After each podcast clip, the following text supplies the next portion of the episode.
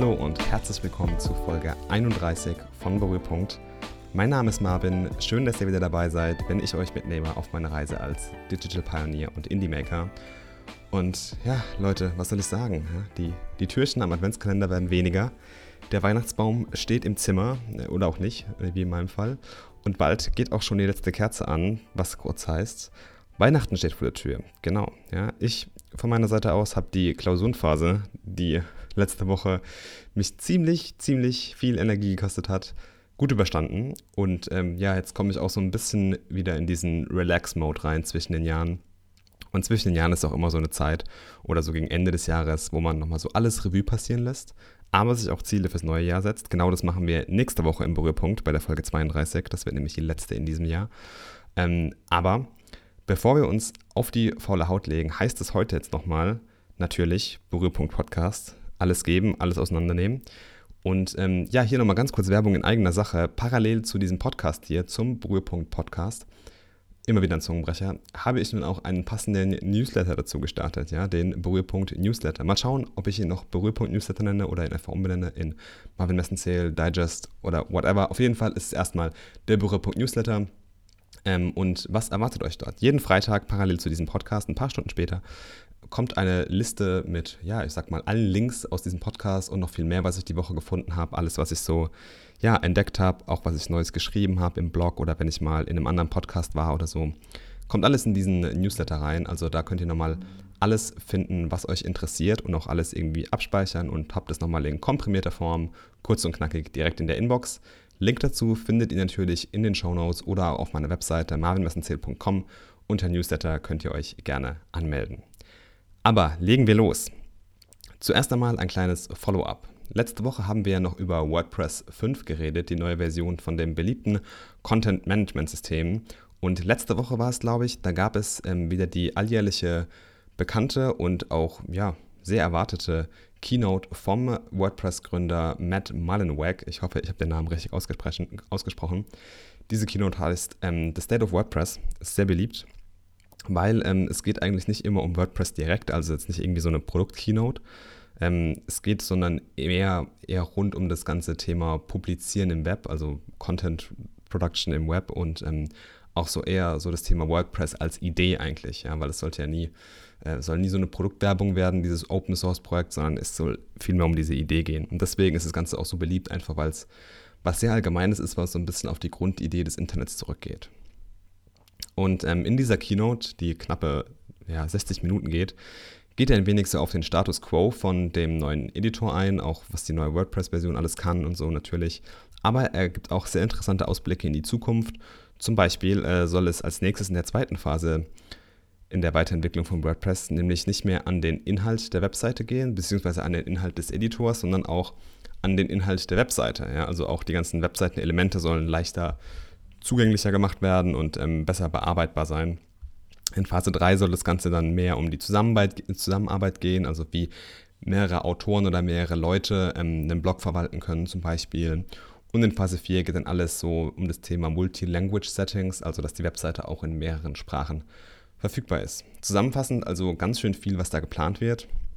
Natürlich gibt es da noch sehr viel anderen Inhalt in dieser Keynote, ähm, den ich jetzt nicht alles zusammenfassen werde, weil es wird den Rahmen ein bisschen sprengen für ein Follow-up. Aber es ist sehr interessant. Ich habe es mir mal so stellenweise angeschaut.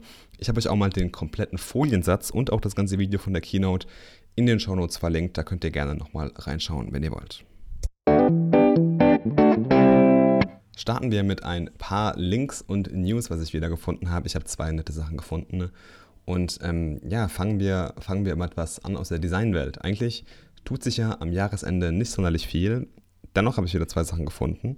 Und ähm, ja, man kann ja so am Jahresende, wie ich schon gesagt habe am Anfang, alles mal so ein bisschen Revue passieren lassen. Auch was das Thema Tools angeht, Design-Tools. Ja. Und gefühlt gab es dieses Jahr wieder sehr, sehr viele Design-Tools. Ich habe mich ja jetzt auch wieder auf ein neues Tool festgelegt, was mich jetzt gerade bei den ganzen Hackathons, aber auch so im, ja, ich sag mal, wenn ich irgendwas am Tag designe, eigentlich immer begleitet. Ähm, was ich jetzt auch schon ein paar Mal erwähnt habe, das Figma, das finde ich super interessant und einfach sehr gut gemacht, weil es auch browserbasiert ist. Aber nicht wieder Figma-Werbung hier, sondern ähm, ich will mir auch einfach mal wieder neue Tools anschauen, ja? weil eins hat ein bisschen meine Aufmerksamkeit erregt, was ist nämlich so der aufsteigende Stern in der Designwelt ist oder auch als so einer der neuen aufsteigenden Sterne gehandelt wird, nämlich Framer. Ja, Framer ist ein Design-Startup und die hatten wirklich ein bombastisches Jahr, in dem sie Anfang des Jahres, glaube ich, 7,7 Millionen Dollar Funding gehabt haben und dann jetzt gegen Ende des Jahres nochmal 24 Millionen Dollar bekommen haben, um es also dann auch mit den Giganten von Adobe, Sketch oder auch InVision aufzunehmen. Und dabei hat Framer auch wirklich eine sehr klare Vision, was mir sehr gut gefällt. Und ähm, ich will jetzt hier keine ausführliche Review machen, weil dazu habe ich Framer einfach noch zu wenig genutzt. Die kommt vielleicht irgendwann mal, aber trotzdem will ich so eine kleine Vorstellung von Framer geben ähm, und was dieses anders macht und was, sich, was man sich darunter vielleicht vorstellen kann oder auch versprechen kann, was da vielleicht Neues bald in der Designwelt kommen wird. Denn Framer hat im September ein neues Tool gelauncht mit dem Namen Framer X oder Framer X. Und äh, mit diesem Tool sollen die Welten von Design und Development mehr vereint werden. Und das, sowas lässt mich natürlich halt einfach aufhorchen, weil ich halt einfach in beiden Welten so sehr verankert bin. Und äh, was ist Framer X? Im Grunde ist in Framer X alles vollkommen komponentenbasiert. Und auch, jetzt wird es nämlich interessant, React-fähig. Ja? Also ich kann wirklich alles, alle Komponenten mit React bauen quasi. Das heißt, ähm, man kann eigene Komponenten prototypen, kann sie austauschen und auch mal wirklich mit Code in dem Tool arbeiten, was ich ja in vielen Tools vermisst habe. Und dazu kommt dann auch noch jetzt der gerade frisch gelauncht, ich glaube im November ist er gelauncht, der Framer Store. Ähm, ist so eine Art riesiger Marketplace mit Komponenten wie beispielsweise vom Twitter UI, von Airbnb, von Lotti und und und. Aber auch vom eigenen Team. Das heißt, ich kann mit meinem Team mit, oder mit meinem Unternehmen einfach so einen Framer Team Store bauen und kann dort wirklich unternehmensintern meine ganzen äh, Komponenten einrollen und halt wirklich so ein, so ein einfaches und neuartiges Designsystem einfach erschaffen. Und das will einfach Framer X oder Framer als Company einfach ein bisschen pushen. Und ich finde, da merkt man auch einfach, wie so einem Tool wie Framer merkt man einfach, wie diese Grenzen zwischen diesem Design und Development so ein bisschen verschwimmen. Ich will jetzt nicht diese ganze Diskussion aufmachen mit, sollten Designer coden können und sowas, aber ich finde den Ansatz, den man da wählt, einfach genau richtig, weil ich zum Beispiel bin jemand, ich liebe es ja, Dinge zu gestalten. Ich liebe es, neue Layouts zu designen, aber auch das Coden gefällt mir einfach super gut und das Realisieren von diesen Ideen, die ich dann halt einfach in irgendeinem Tool habe. Wenn es jetzt irgendwie ein Tool geben würde, was wirklich beide Welten oder beide Aufgabenbereiche einfach so vereint, dann ist es natürlich Killer. Ja? Also es ist wirklich fantastisch dann einfach.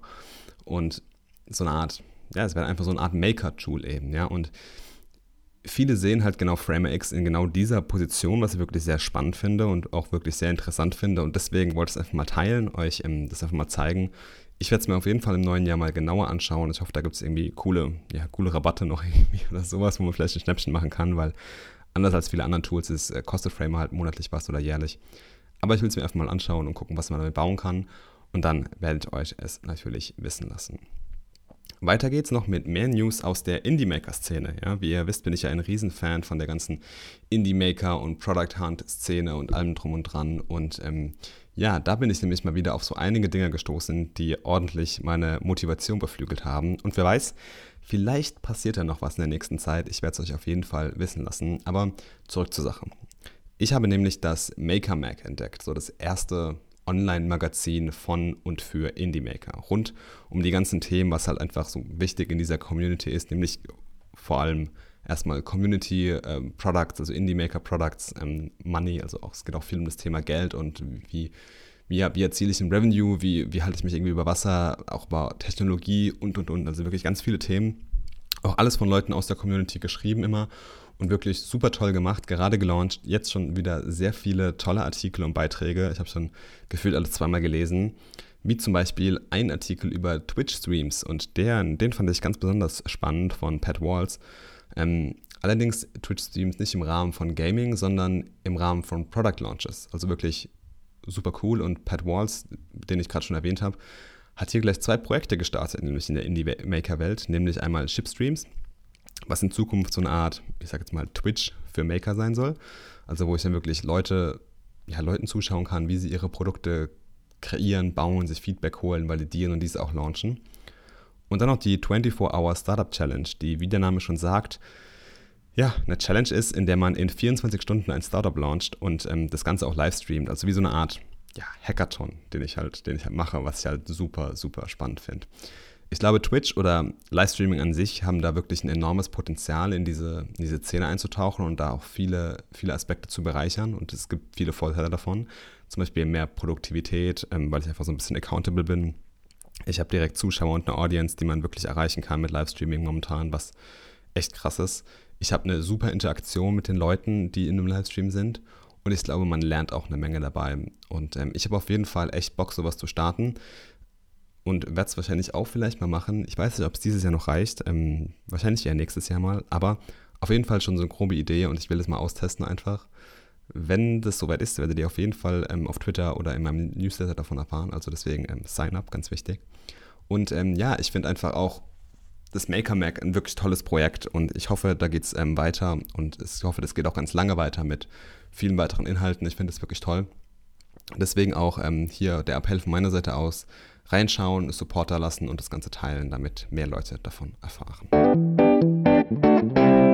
Design Details, ja, oder was schauen wir uns heute in der Welt des Designs genauer an? Ja, ähm, Remember, Remember, die Folge im Dezember. Ich weiß nicht genau, welche Folge es war, aber ich habe in irgendeiner Folge ja mal über die, sag ich mal, UX-Trends aus dem Jahr 2018 geredet. Und da habe ich so am Ende so einen ganz provokanten Satz gesagt, wie, dass es irgendwie AI oder Machine Learning irgendwie gefühlt in jedem Produkt gibt. Ja, irgendwie überall ist AI. Und irgendwie hat mich dieser Satz verfolgt und ähm, mir ist eingefallen, eigentlich könnte man da auch ein wenig detaillierter drüber reden im Punkto Design. Ja, wir leben ja in einer Zeit, wo Algorithmen immer persönlicher werden und auch stärker werden und mehr über uns wissen. Und äh, ja, in einer Zeit, wo es auch Maschinen schaffen, nicht nur komplette Songs von Scratch zu komponieren, sondern auch komplette Interfaces ja, oder Interface-Elemente. Und genau darum geht es heute. Ja. Also UX-Design driven by Machine Learning und wie Nutzer diese Interfaces verstehen können. Es klingt schon mal richtig fancy und richtig hart nach Zukunft, aber eigentlich ist es schon ja, längere Zeit Bestandteil, wenn man sich mal so die Interfaces genau anschaut. Ja, es gibt auch so feste Use Cases, wo genau dieses Machine Learning für, den, für Content oder halt für UI-Elemente schon benutzt wird wie zum Beispiel ähm, Recommendation-Systeme, die Auswahl für, für Content, was gesehen werden soll auf einer Plattform, die Anzeige von ähm, speziellen Deals oder Angeboten, welche personalisiert auf den Nutzer zutreffen sollten oder auch irgendwie, ich sag mal, personalisierte Shortcuts für was auch immer der Nutzer mit einem Klick erreichen will. Und das wird auch echt an vielen Stellen genutzt. Ja. Beispiele, die mir jetzt so besonders direkt hängen geblieben sind, als ich mal so ein bisschen mehr drauf geachtet habe die letzte Woche, sind beispielsweise das Recommendation-System von Netflix. Ähm, hier gibt es ja verschiedene Zeilen mit den Inhalten, basierend auf anderen Inhalten, die der Nutzer anschaut. Außerdem gibt es sowas in Facebook, die Anzeige von Werbung im Feed oder auch in Instagram. Und da gibt es noch so viel mehr Beispiele, wie zum Beispiel in Spotify, ähm, in Amazon, dann auch einfach bei iOS die Siri-Shortcuts, wo einfach ähm, die Shortcut-Apps angezeigt werden. Aber viel interessanter ist erstmal am Anfang, wie dieses ganze System funktioniert. Und dieses ganze System ist eigentlich ja, so ein klassisches Blackbox-Model. Ja. Es gibt verschiedene User-Inputs, wie zum Beispiel ein Klick, ein Video, das ich anschaue, irgendeine Aktion, die ich mache, zum Beispiel etwas liken oder ich speichere irgendwas. Und diese Inputs fließen dann in so ein, sag mal, in diese Blackbox rein, in so einen Machine Learning-Algorithmus. Und da sagen wir jetzt einfach mal, passiert irgendwas. Wir wissen nicht genau, was da passiert. Es passiert irgendwas. Deswegen ist es ja eine Blackbox. Und dieses Ergebnis wird dann einfach weitergegeben und sind dann spezielle Outputs für den User. Das Problem ist hier, der Nutzer weiß eigentlich nie genau, was in diesem Algorithmus passiert. Und daraus ergeben sich eigentlich zwei grundlegende Probleme von der ganzen Thematik, wie ich finde. Nämlich, zum einen habe ich wirklich unklare Inputs. Das heißt, ich weiß nicht, welche meiner Actions eigentlich in Betrachtung gezogen werden. Und zum anderen habe ich irgendwie auch keine Kontrolle über den Output. Ja? Auch wenn ich wüsste, welche Inputs richtig wären oder wichtig wären, weiß ich nicht, wie diese verarbeitet werden, um damit einen gewünschten Output zu erzielen. Also es ist einfach extrem schwer, diesen Output zu beeinflussen irgendwie. Und diesem Problem widmen wir uns jetzt mal heute ein bisschen genauer. Starten wir mit den unklaren Inputs. Warum können diese überhaupt unklar sein? Ja? Der Algorithmus ist halt einfach nicht transparent. Das heißt, der Nutzer weiß eigentlich auch alles nicht, was es für Möglichkeiten gibt. Außerdem gibt es immer oder kann es auch eine Verzögerung zwischen dem Input und dem Output geben. Das heißt, das, was der User einfach macht, wirkt sich gar nicht unmittelbar auf den Output aus. Ja, ich habe mir da ein paar Apps angeschaut und ich muss sagen, gerade bei diesem Thema ähm, unklare Inputs ist halt Netflix macht da einfach echt den besten Job. Ja? Da kann man ja genau sehen in den Recommendations, die in diesen, in diesen Zeilen angezeigt werden, wie diese beeinflusst werden. Weil über diesen Recommendations, ihr kennt das vielleicht, ähm, ist immer so ein kleines Label, wie zum Beispiel, ähm, weil du Black Mirror geschaut hast. Und dann weißt du, ah, okay, der Input sind also irgendwie Filme oder Serien, die ich geschaut habe oder Folgen. Und das zielt dann auf diesen Output ab. Hier bekommt der Nutzer wirklich halt ein gutes Gefühl, welche Inputs diese Auswahl beeinflusst haben. Und ähm, was es auch zum Beispiel gut macht, ist Google News. Ja? Google News macht bei der Auswahl der News echt einen guten Job. Hier finde ich eigentlich immer News basierend auf meinen Interessen, basierend auf meinen Sucheingaben bei Google. Und ähm, auch wenn ich manchmal nicht hundertprozentig weiß, was hier alles in Betracht gezogen wird, wahrscheinlich super viel, weil Google einfach irgendwie alles trackt, finde ich es wirklich interessant, dass wirklich genau meine Interessen getroffen werden. Und ich so, man hat so ein grundlegendes Verständnis dafür. Ein Negativbeispiel, wo ich das nicht besonders transparent finde, ist zum Beispiel Facebook oder Instagram. Ja. Hier bekommt man, ja, man bekommt zwar den Eindruck, dass der ein oder andere Like sich mal auf irgendwas auswirkt, aber wirkliche Ahnung hat da, glaube ich, niemand. Also wenn ich mir so meinen Feed anschaue, da sind gefühlt tausende Sachen drin, aber nie irgendwie die Sachen, die mich wirklich interessieren. Und insgesamt ist es halt einfach wirklich alles sehr untransparent bei diesen beiden, in dieser ganzen Facebook-Welt und sollte definitiv verbessert werden, meiner Meinung nach. Aber alles in allem, hey, zwei Daumen hoch für Netflix für klare User-Inputs. Ja? Doch wie sieht es mit der Kontrolle des Outputs aus? Das ist ja auch so ein Problem, was viele haben und wer es schon mal irgendwie versucht hat, einen bestimmten Film in die Recommendation-Liste bei Netflix oder einen Song auf Spotify zu bekommen, ich glaube, das ist nicht so einfach. Ja? Also man kennt wirklich das Problem, dass man die Outputs nicht kontrollieren kann. Frage ist, ob man das auch will. Aber das zeigt einfach, wie komplex das ganze Problem ist. Und was hier so ein bisschen abstrahiert wird oder was hier so ein bisschen gemacht wird, um das Ganze zu vereinfachen. Man führt so eine Art Relevanz ein. Ja? Das ist eine ganz einfache Metrik, die einfach zeigt, wie relevant der Inhalt für einen Nutzer ist und ob dieser nun angezeigt wird oder ausgeblendet wird oder an, an welcher Stelle der einfach erscheint. Und da gibt es auch wieder drei Probleme mit dem ganzen Thema Relevanz und der Relevanzmetrik. Nämlich zum einen, dass wichtige Inhalte ausgelassen werden, zum Beispiel irgendein wichtiger Freund bei Instagram, der, der Post, den sehe ich nicht und dann ist der irgendwie pisst, weil ich seinen Post nicht gesehen habe. Ja, crazy Teens halt. Ähm, da erkennt man auch so ein bisschen, dass der Like eigentlich über das hinausgeht, was er mal war. Also wirklich nur, das gefällt mir. Ist ja mittlerweile auch so und so, ja, okay, ich like das, weil ich einfach darüber ja, notified werden will. Aber anderes Thema. Ähm, zweites Problem, die Reihenfolge der Items ist irgendwie nicht korrekt. Das heißt, ähm, ja, unwichtige Items stehen irgendwie oben und wichtige auf einmal unten. Auch komisch. Oder auch, drittes Problem, unwichtige Inhalte werden gar nicht angezeigt, was ja auch mal passieren kann. Oder andersrum gesagt, unwichtige Inhalte werden angezeigt, was ja auch mal passieren kann, dass äh, Netflix mir irgendeinen Film empfiehlt, der komplett shit ist. Ja, kann ja auch mal sein oder mir gar nicht gefällt. Und ich glaube, da gibt es keine Patentlesung dafür. Hier muss man wirklich viel, viel mit Gefühl designen. Man muss sehr transparent sein und dem Nutzer, glaube ich, immer die Möglichkeit geben, das Gesehene direkt zu beeinflussen. In der Vergangenheit zum Beispiel hat es bei Spotify gar nicht mal so gut funktioniert. Ähm, ja, aber mittlerweile gibt es zum Beispiel auch bei dieser Discover Weekly Playlist diesen, diesen Daumen hoch und diesen Daumen runter bei, der, bei, der Spotify, bei Spotify in den Playlist direkt. Und das hat das Ganze so ein bisschen verbessert, weil es einfach direkt Einfluss auf das nehmen kann, was mir gezeigt wird. Das gleiche gilt für Werbung auf Facebook oder auch auf Instagram. Die kann man zwar auch runtervoten oder auch irgendwie sagen, ja, don't display this kind of ad, ähm, aber es ist wirklich sehr schwer zu finden. Ja. Also was, was kann man hier festhalten? Ja? Was für Empfehlungen würde ich hier geben und was würde ich mir wünschen bei so ja, ich sag mal, Machine Learning Generated Interfaces, keine Ahnung, wie ich das genau nennen soll. Ähm, zuallererst mal sollte man, glaube ich, darauf aus sein, den Algorithmus so gut wie nur möglich in der Anwendung darzustellen. Das heißt, diese ganze, das ganze Modell dahinter, das ganze Denken einfach auf das UI übertragen. Ich glaube, das ist einfach gesagt, aber so gut wie möglich auf das UI zu übertragen, damit man weiß, was hier passiert. Ja? Beispielsweise diese Labels bei Netflix oder der Daumen hoch, Daumen runter bei Spotify und ähm, man sollte es den Nutzern auch einfach machen, diesen Output zu kontrollieren. Und das wirklich in allen Formen. Anzeigen, ausblenden, neu sortieren, einfach eine gute und ja wirklich einfache Methode bereitstellen, wie man dieses ganze System beeinflussen kann und wie man dem System Feedback geben kann. Also genau nicht wie Instagram und Facebook das eben machen. Man sollte auch, was ich immer ein bisschen ärgerlich finde, keine Items duplizieren, welche in mehrere Kategorien passen. Finde ich ganz oft bei Netflix so, dass ähm, Filme da in mehreren Kategorien irgendwie drin sind.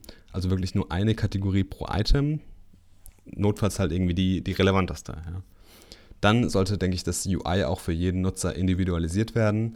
aber es sollte dann noch vertraut werden und eine gewisse Struktur haben. Also man sollte irgendwie so, ja, sag mal so kleine Ankerpunkte festlegen. Ja. Wenn es wirklich nämlich um große Datenmengen geht, die der Nutzer betrachten muss, wie zum Beispiel die gefühlten 10.000 Thumbnails in Netflix, dann muss ich das irgendwie so visuelle Ankerpunkte einfach schaffen. Entweder durch Überschriften oder durch Icons oder durch Farben. Und ähm, ja, ich finde das Thema echt super spannend. Ich hoffe, der Ausflug hat euch ein bisschen gefallen. Ähm, es war wirklich super interessant, sich die vergangene Woche damit zu beschäftigen. Und ähm, ich habe da echt eine Menge gelernt.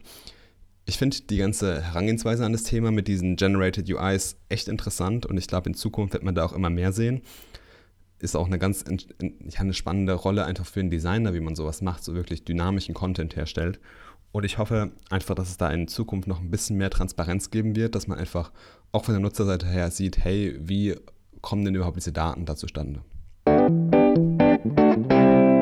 One Cool Thing habe ich am Ende noch mitgebracht, ja. Und bei meinem One Cool Thing dreht sich diesmal eigentlich alles um das Thema Tabs. Irgendwie ist mir aufgefallen, in letzter Zeit habe ich so ein super krasses Chaos, was Tabs angeht. Ich habe gefühlt tausend Dinge offen und gerade wenn ich zum Beispiel jetzt für den Podcast recherchiere oder für Newsletter oder irgendwas mache, tausende Tabs offen einfach. Ja? Und ich habe jetzt zwei Produkte gefunden, erstaunlicherweise wieder mal auf Product Hunt, ähm, die mir dieses ganze Leben mit Tabs ein bisschen einfacher machen sollten oder ich hoffe es zumindest. Ja. Zum einen ist es Clearly, Q-L-E-A-R-L-Y, wo man verschiedene Gruppen für Tabs anlegen kann. Also immer wenn ich jetzt ein neues Tab öffne, habe ich dann, oder einfach diesen Clear, die Clearly-App öffne, habe ich in meinem Browser so, man kann sich das vorstellen wie Trello-Karten. Und ich kann diese Trello-Karten oder diese Clearly-Karten dann einfach so nach Gruppen sortieren, so nach Spalten und habe da dann einfach meine, meine Tabs zum Beispiel drin. Zum Beispiel alles, was sich jetzt mit Design beschäftigt, habe ich halt in einem Tab drin oder in einer, in einer Gruppe einfach in einer Spalte. Und es hilft mir so ein bisschen so den Überblick zu behalten und ich muss nicht einfach in jedem Tab alles öffnen. Aber wenn ich doch dann mal irgendwie mehrere Tabs gleichzeitig browsen will, hilft mir ein anderes Tool, nämlich Panda. Panda ist nämlich ein Tool, um gleich mehrere Tabs ja, auf einmal zu browsen. Und das ist gerade bei der Recherche halt extrem nützlich, wenn ich für den Podcast recherchiere oder wenn ich halt irgendwie Hacker News, Reddit und äh, TechCrunch gleichzeitig lesen will. Ähm, ist echt cool, die Entwicklung da und was es da für, für coole Tools gibt, wieder aus der Indie-Maker-Szene. Wurde, glaube ich, auch irgendwo gefeatured letztens. Ähm, Finde ich eine echt coole Sache. Und ähm, ja, wir sind wieder am Ende angelangt von Folge 31 von Berührpunkt. Wow, 31 Folgen schon. Wie die Zeit verfliegt. Und ähm, nächste Woche würde ich dann sagen, machen wir den kleinen Jahresrückblick, ähm, was ich so ein bisschen jetzt von Berührpunkt gedacht habe in der letzten Zeit, was ich wirklich gelernt habe jetzt seit dem neuen Format und auch was ich so im neuen Jahr vorhabe. Also dann, ich wünsche euch auf jeden Fall noch einen wunderschönen vierten Advent am Sonntag. Genießt die Zeit mit euren Liebsten und eurer Familie. Und ähm, ja, dann wünsche ich euch natürlich ein wunderschönes Weihnachtsfest. Ja, seid nicht so sehr aus, auf Geschenke aus. Ähm, genießt lieber die Zeit mit euren Menschen, die ihr wirklich liebt und das ist ganz, ganz wichtig. Schaltet ein bisschen ab, kommt runter in dem ganzen Stress, den ihr im Dezember vielleicht nochmal gehabt habt. Und dann würde ich mich natürlich freuen, wenn ihr meinen Newsletter abonniert. Den findet ihr auf meiner Homepage und auch in den Show Notes. Und natürlich freue ich mich, wenn wir uns nächste Woche am Freitag wieder hören. Und bis dahin verabschiede ich mich, wie gewohnt, mit den Worten: Keep creating awesome stuff. Ciao.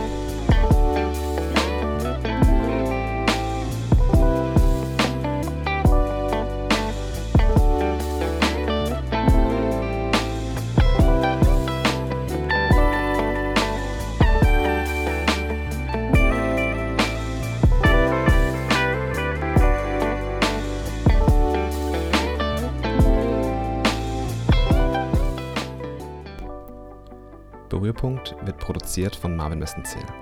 Dieser Podcast ist eine eigenständige Entwicklung und Produktion, welche in keinster Weise durch finanzielle Mittel oder Sachmittel in irgendeiner Form unterstützt wird. Wenn dir der Podcast gefällt und du ihn unterstützen willst, würde ich mich über eine positive Bewertung auf iTunes sehr freuen. Erzähle auch gerne deinen Freunden und Kollegen davon und teile es. Bei Fragen, Feedback, Anregungen oder auch Kritik gerne per Mail an hello at marvinmessenzähl.com oder direkt auf Twitter oder Instagram an @yomarvin. Y-O-O Marvin. Klein und zusammen. Meinen Blog findest du auf marvinmessenzähl.com. Dieser Podcast wird auf allen üblichen Podcast-Portalen veröffentlicht.